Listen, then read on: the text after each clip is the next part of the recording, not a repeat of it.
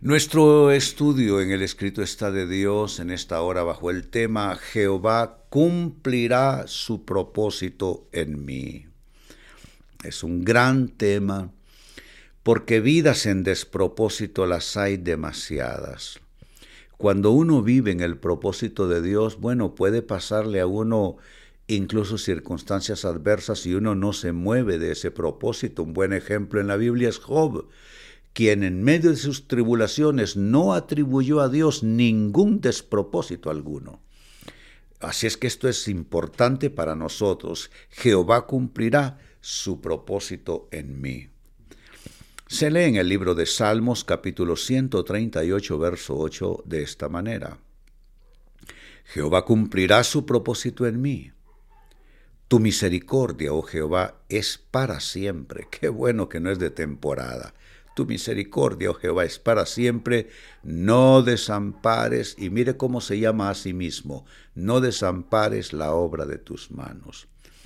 No debemos nosotros ni remotamente aceptar que nada ni nadie nos convenza de otra cosa. Somos la obra de las manos de Dios. Somos obra y expresión de su gracia, de su misericordia. Así es que dice esta escritura, Jehová cumplirá su propósito en mí. Amados hermanos, ¿qué es un propósito? Hablemos de eso por unos instantes. Un propósito es una determinación firme para hacer algo. Ese es un propósito. Una determinación firme para hacer algo. Que está diciendo el salmista que Dios tiene la firme determinación de bendecirlo, de ampararlo, de enviar su manto de misericordia sobre él. Qué maravilloso. ¿De qué otra manera podemos definir eh, lo que es un propósito? También un propósito es un objetivo que se pretende alcanzar. ¿Cuál es el objetivo de Dios? Bendecirte. El Dios de la Biblia es un Dios de toda bendición. Cuando hay maldiciones es el ser humano que se aparta de Dios y se mete bajo otros mantos, digámoslo así, y entonces se, extravía, se aparta de la gracia de Dios, pero no es Dios, es el ser humano quien hace eso. Así es que lo que estoy diciendo es lo siguiente, Jehová cumplirá su propósito en mí, es decir, cumplirá su determinación firme de bendecirme, de redimirme de todo aquello que me aflige. Dios tiene como objetivo que Él pretende alcanzar, el gozo suyo sea nuestra bendición nuestra fortaleza. Bendito su nombre. Y luego la siguiente declaración es Jehová, ah, dice eh, eh, dentro de la misma declaración, cumplirá su propósito, ya comenté eso. Dice, pero volvamos a esa otra palabra, cumplirá. Hemos definido lo que es el propósito, pero cumplirá, dice, cumplirá ese propósito en mí. Se traduce como algo de que tiene cumplimiento en los originales del hebreo gamar, que es terminar en sentido de completar algo. Pero eso lo hemos dicho mil veces aquí en Jesús 9:11. Dios no deja nada inconcluso. Óigase bien, Dios no deja nada inconcluso en nuestras vidas.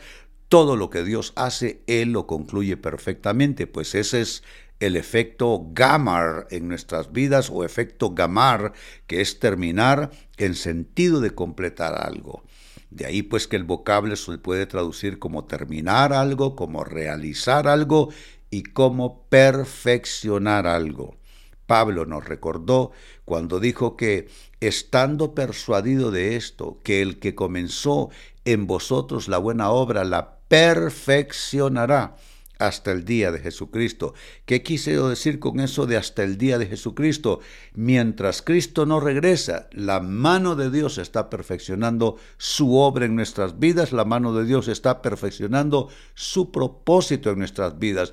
Mire cómo lo escribió Pablo, y sabemos que todas las cosas ayudan a bien a los que aman a Dios, a los que conforme a su propósito han sido llamados. Sabes, hermano, hermana, ¿quieres tú tener bendición?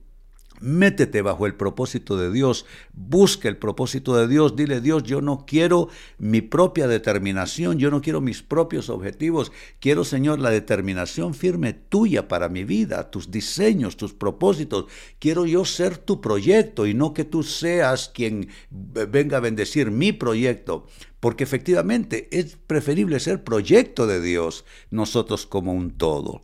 Bendito sea Dios. Pues quiero leer de nuevo esta escritura, pero en otra versión. Leí en la clásica Reina Valera 60, ahora leeré el mismo pasaje de la nueva traducción viviente. Dice así, Salmos 38 y verso 8. El Señor llevará a cabo los planes que tiene para mi vida. Qué lindo, más claro no puede ser. El Señor llevará a cabo los planes que tiene para mi vida, pues tu fiel amor oh Señor, permanece para siempre. No me abandones porque tú me creaste. ¡Wow! Es hermoso. No me abandones porque tú me creaste y Él no te abandonará. No lo hará. Padre, hoy vengo a bendecir a mi hermano y a mi hermana y a declarar, Señor, ese propósito tuyo en cumplimiento, esa firme determinación tuya para bendecir a este hombre, a esta mujer, ese hogar, ese proyecto de vida, esa vida laboral, ese proceso de salud. Señor, vengo a celebrar que tu objetivo es bendecir a tu pueblo. Señor, somos ovejas de tu prado, ovejas de tu mano y nos complace que tú seas nuestro buen pastor. Y aunque nos toque a veces andar por un valle de sombra y de muerte, no temeremos mal alguno, Señor, porque tú estás y estarás con nosotros.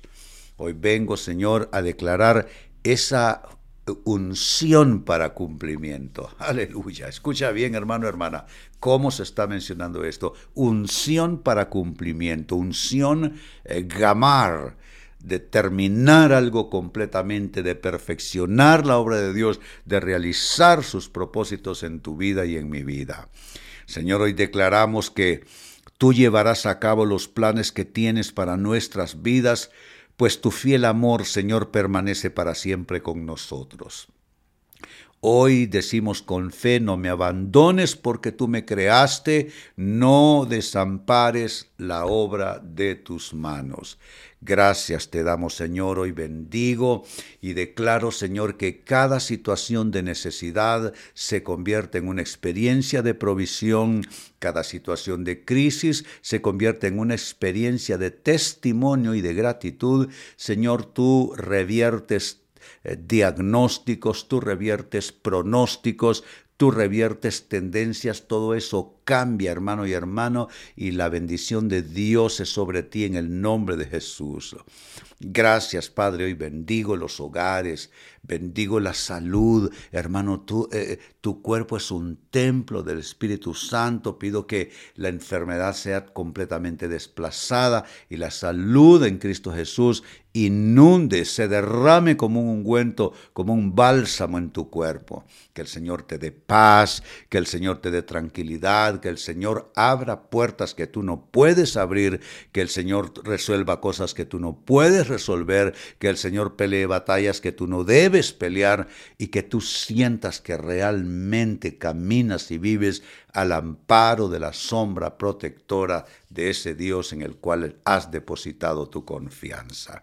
Bendito sea el Señor, gracias te damos Padre y ustedes que están orando conmigo, recibiendo esta palabra, esta impartición, alcen sus manos y pongamos otra vez el sello y digamos, lo recibo de Dios, lo recibo de Dios, lo recibo de Dios, en el nombre de Jesús. Amén. Amén y amén. Qué poderosa palabra, cómo infunde paz, cómo trae tranquilidad y cómo abre las puertas de la esperanza para grandes milagros en Dios.